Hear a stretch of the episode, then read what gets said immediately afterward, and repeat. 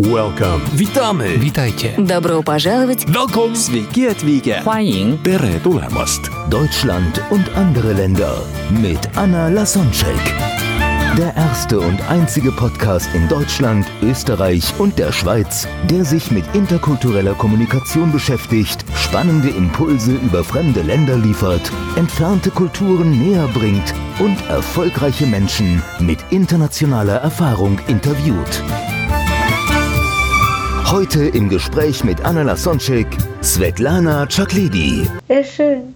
Ja, mit, mit diesem schönen Akzent möchte ich jetzt zu der kurze Frage, kurze Antwortrunde übergehen und mit dir jetzt drei Kulturen, in denen du dich super auskennst, vergleichen. Das heißt, einmal die deutsche, in denen du wie viele Jahre gelebt hast? Ja, 20, genau. 20. 20. Dann nehmen ja wir die ägyptische und dann ja die russische. oder- Russisch, eher Russisch. Okay. Es gibt das Wort interkulturell und für jeden Buchstaben, also jeder Buchstabe steht für einen kulturellen Unterschied. Und ich gebe dann zwei Stichworte und du sagst mir, welches Wort passt am besten zu welchem Land und welche Kultur, weil wir jetzt drei vergleichen, liegt so in der Mitte. Mhm. Okay? So, I steht für individualistisch und gruppenorientiert. Also individualistisch hast du Deutschland gesagt? Deutschland, ja. Und wer ist dann von den beiden, also von Russland, Ägypten oder Russland, wer ist dann noch gruppenorientierter? Also eher Ägypten eher. Ägypten ist äh, am, ba- am meisten Die gruppenorientiert. Russen, die Russen, die haben das immer noch innen drin, aber nach außen, es wird immer mehr auf individualistisch Okay. gemacht. In- Aber im Inneren immer noch, immer noch okay. gruppenweise. Hast du dann ein Beispiel, was dir gerade einfällt? Äh, ja, zum Beispiel, wenn wir einen Sprachkurs verkaufen. Wir haben individuell Plan, so dass die Leute ganz allein gehen und sogenannte Marathone, wo ganz viele Leute zusammen anfangen. Denen wird gesagt, so, ihr habt jetzt in drei Tagen das und das abzugeben, in fünf Tagen das und das, nach einem Monat das und das. Die Gruppe von 80 Leuten kommen bis zu Ende, also 20 garantiert. Ich meine jetzt drei Monate, auf drei Monate aufgeteilt. Da, wo einzeln angefangen haben, vielleicht einer, wenn überhaupt. Also in der Gruppe, die laufen immer noch besser. Mhm. Alles klar, gut. N steht für neutral oder emotional. Welches Wort passt am besten zu welcher Kultur? Also emotional sind natürlich die Ägypter. Die, nein, die,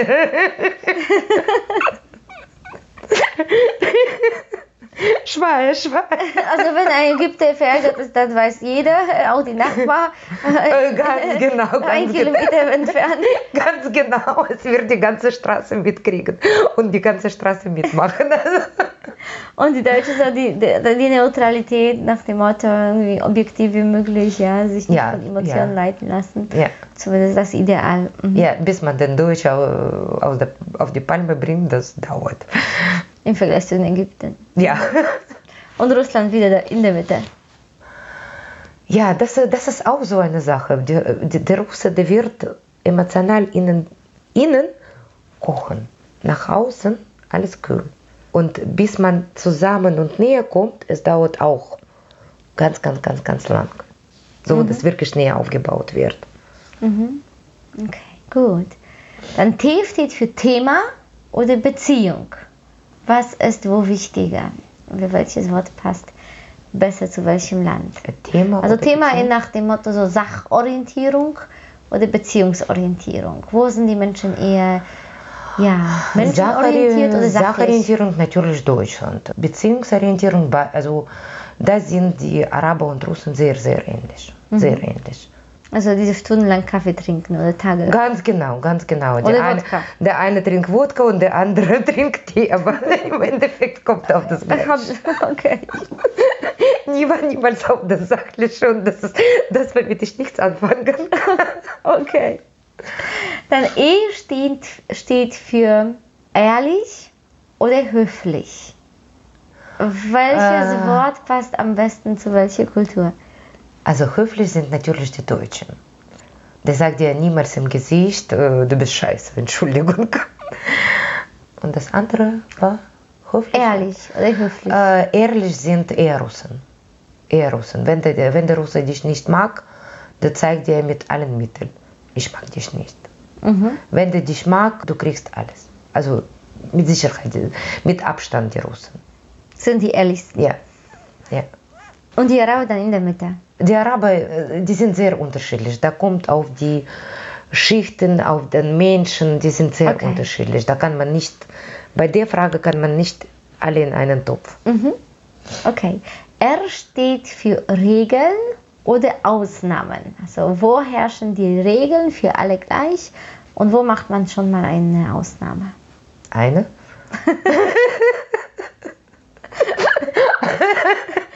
also, sagen wir so, Regel natürlich Deutschland. Ausnahme. In Ägypten gibt es keine Ausnahme, da gibt es es nur Bukra inshallah. Morgen, wenn der Gott gibt. Ist das Regel oder? Okay. Bei Also das heißt, es gibt nicht mal eine Regel, deswegen braucht man Nee, keine gibt es Ausnahme. Regeln? Gibt es Re Regeln? Also, Bukra inshallah. Morgen, wenn es Gott gibt. Es gibt eine Regel, äh, aber ob du das meinst, äh, das ist die Frage. Russisches Leben besteht nur aus Ausnahmezustand, da gibt es nichts anderes. okay. Also wieder, das sind die beiden sich ähnlich, ja? Nein, nein, nein, nein, nein, nein, gar nicht. Gar nicht. Also in Russland gibt es nur Ausnahmezustand. Der besteht nur aus Notfällen. Man Okay. handelt nur aus Notfall. Okay. Also wir sagen, bis der, doch der gebra äh, gebratenes Hühnchen nicht dich in den Kopf stocht, passiert nichts. Okay. Äh, gibt es sogar Sprichwort. Okay, da, da sind wir, glaube ich, jetzt schon bei dem nächsten Buchstaben, weil das hat eine Einstellung, wie gehen wir mit der Zeit um, wann handeln wir. Und K steht für kurzfristig oder langfristig. Die Deutschen natürlich, die planen alles langfristig, die wissen ganz genau, was in fünf Jahren passiert. Äh, Russen natürlich kur kurzfristig, die Araber gar nicht, inshallah. Also noch kürzer als kurzfristig. Die haben keine Erwartungen. Die planen ga wirklich gar nichts. Okay, gut. U steht für unsicher oder sicher als Grundgefühl des Menschen. Wie fühlen sich die Menschen? Welches Wort passt am besten zu welchem Land? Also natürlich für Deutschen Sicherheit, das ist absolutes A und O. Der Deutsche ohne Sicherheit, glaube ich, würde verrückt gehen. Der, der würde vor lauter Nervosität sterben, äh, ohne, ohne Quatsch. Der Russe äh, ohne Unsicherheit würde die Welt nicht verstehen. Die Araber, die haben tatsächlich Unsicherheit, aber die glauben, es passiert irgendwie, es wird sich alles von allein, von allein erledigen. Okay, dann L steht für langsam oder schnell. Wie leben Menschen wo? Äh, schnell, langsam, ja. Das ist natürlich schwer. Also, wenn ich deutsche Handwerker nach Hause bestelle, die arbeiten mit Sicherheit schnell. Die, wenn das russische Handwerker sind, die werden sehr langsam arbeiten. Aber über die Nacht zu dem Fristtermin, es wird alles erledigt. Also dann Also die arbeiten letzte, schon schnell.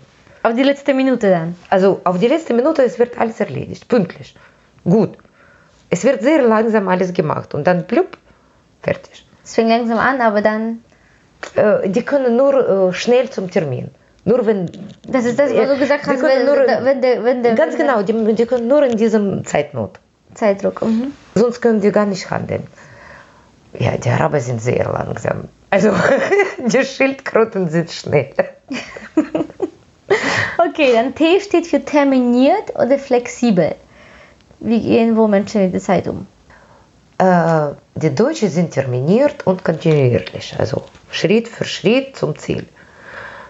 Die Russen, die sehen sein Ziel, die haben Frist, mal nach rechts, mal nach links und dann zack, sind schon da.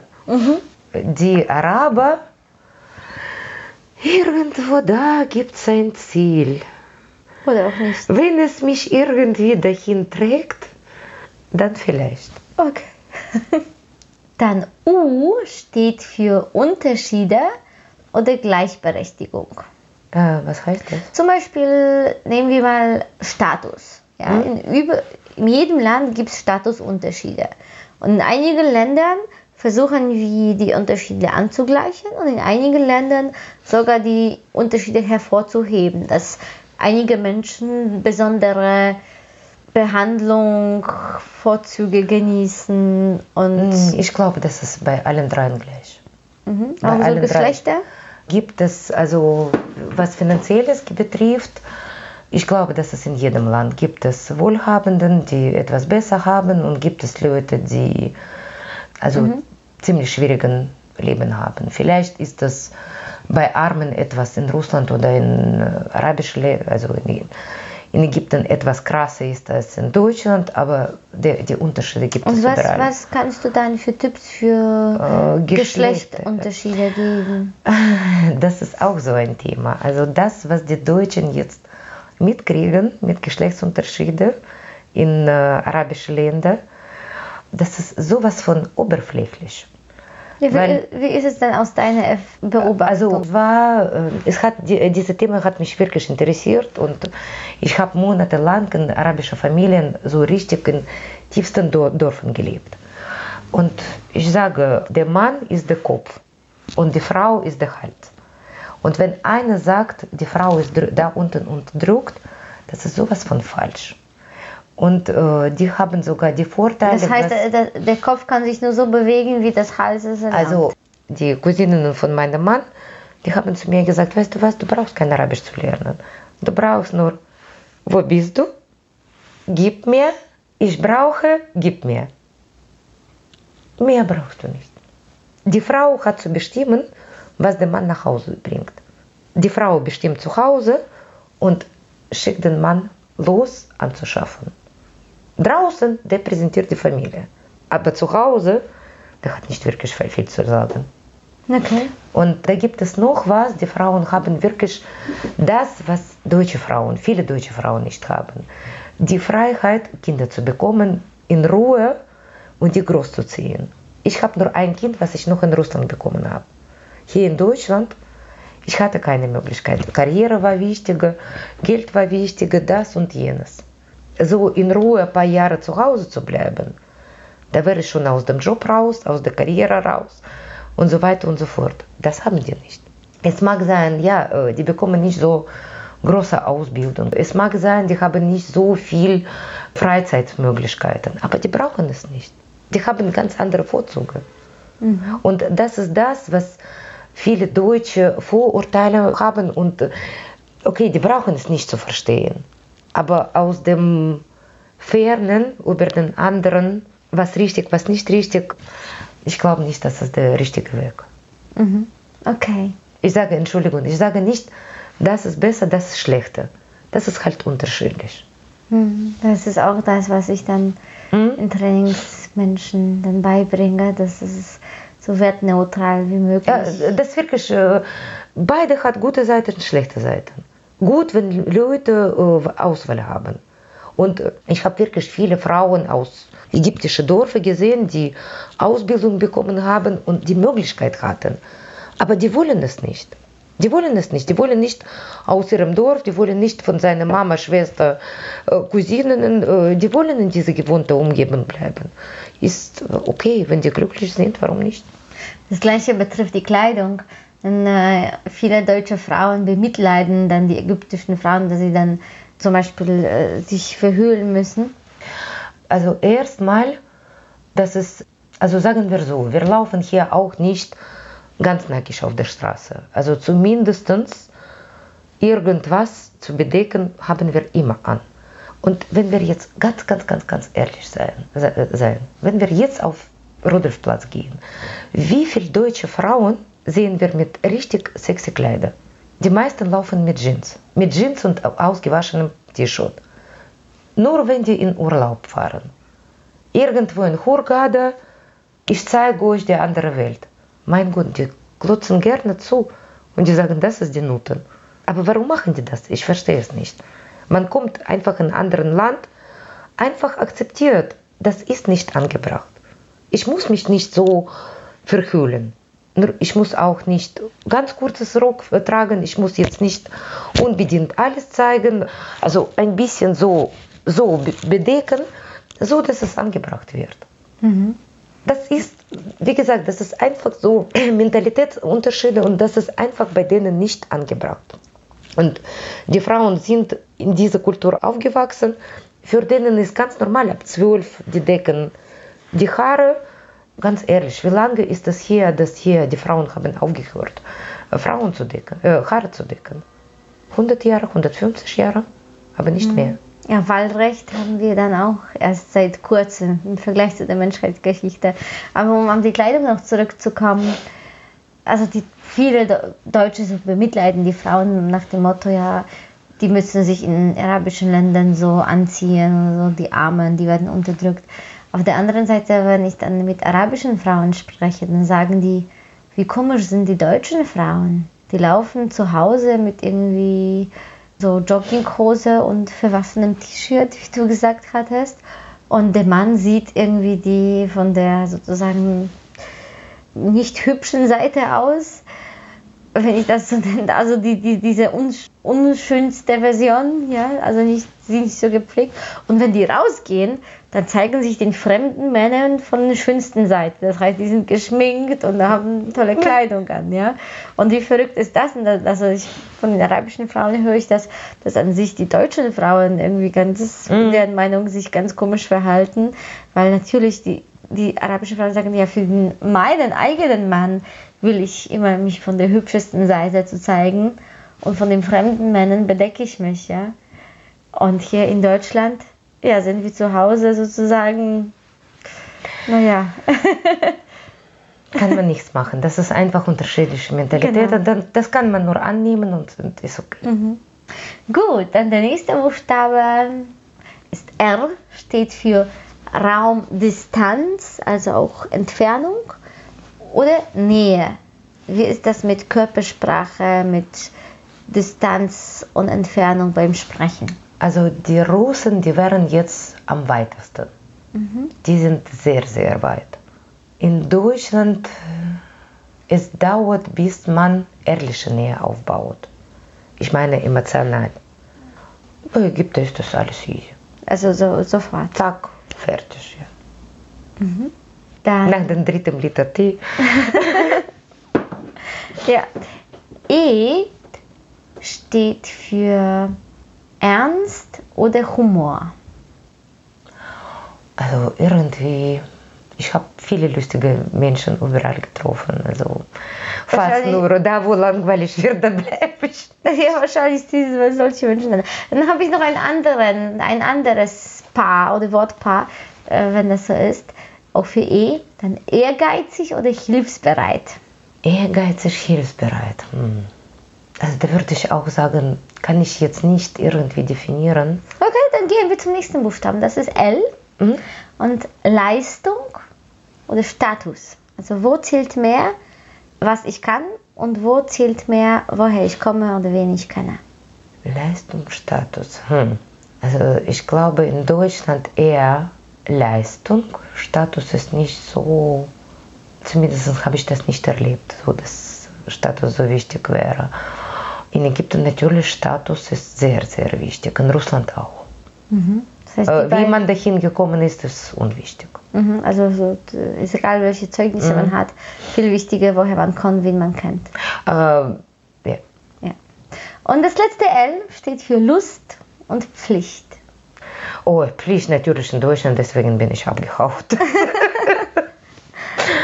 Obwohl du, ich empfehle dich auch als pflichtbewusst und du als, also aus der Zeit. Ja. Also, wenn du was versprichst, dann hältst du auf jeden Fall dein Wort. Ja, nach 20 Jahren, man, es färbt ab, aber. dann sprich nicht deine Natur, meinst du? Aber Lust. Lust ist wichtiger, also den Moment genießen. Ja, ja schön. Gut. Ja, das, das, wär, das, das war das Wort interkulturell. Vielen lieben Dank. Und äh, jetzt so ganz zum Schluss, äh, rückblickend, was hat dir das gegeben, dass du in mehreren Ländern dann ja nicht nur aufgewachsen, sondern ja gelebt hattest? Und was hast du jetzt dieser Interkulturalität, in der du lebst, zu verdanken? Ich sage dir, die, ich habe aufgehört, Vorurteile zu machen. Ich nehme erstmal so, wie das ist, das ist so wie mit dem Essen. Erstmal probieren und dann kannst du sagen, schmeckt dir, schmeckt dir nicht. Und so auch mit allen Sachen im Leben. Also erstmal kennenlernen, erstmal probieren. Es mag dein sein, es mag nicht dein sein. Ich lasse mich nicht aufzwingen, zum Beispiel Muslimtum anzunehmen, wäre nie meine Sache, das würde ich nie tun. Viele Sachen in Ägypten nehme ich an, genauso wie in Deutschland. Also einfach. Das heißt, du guckst dir die Welt an und das, was dir die gefällt, nimmst du dann zu deiner Gewohnheit, zu deiner Persönlichkeit und Ganz genau. so baust du deine Welt, so wie dir es gefällt. Sozusagen. Ganz genau, ich lebe in meinem wunderschönen, glücklichen Häuschen und äh, alles super. Genau, unabhängig von der Kultur sind einfach Und äh, die, die Menschen, die mir nicht angenehm sind oder Situationen, die mir unangenehm sind, ähm, ich lasse es einfach vermeiden. Wunderbar. Ja, schön, Svetlana, wenn, wenn jemand gerade so auch von so einem Traumleben träumt und sich nach Ägypten auswandern will und dann mit dir Kontakt aufnehmen will, vielleicht auch eine Villa von dir kaufen will, na, wusste Herzlich willkommen. Ein paar Tipps von dir, egal ob es Sprache oder was auch immer. Wie können die Zuhörer mit dir in Kontakt treten?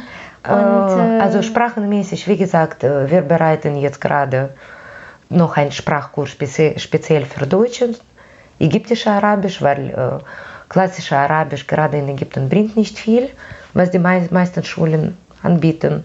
Die Dialekte sind schon sehr unterschiedlich, das ist so wie Deutsch und Holländisch, ungefähr so. das heißt, wir, äh, wir packen die Website dann in die Shownotes. Äh, das glaube ich äh, zu früh, weil der Sprachkurs ist noch nicht fertig. Aber vielleicht Äh, bis es veröffentlicht dann schon, dann warten Ja, vielleicht eher jemanden möchte sich selbstständig machen im Hotelbereich. Da könnte ich wirklich behilflich sein mit Tipps, wie man eigene Boutique-Hotel, Boutique-Schule, Boutique-Hotel, Tauchschule mit eigener Unterkunft und so weiter und so fort.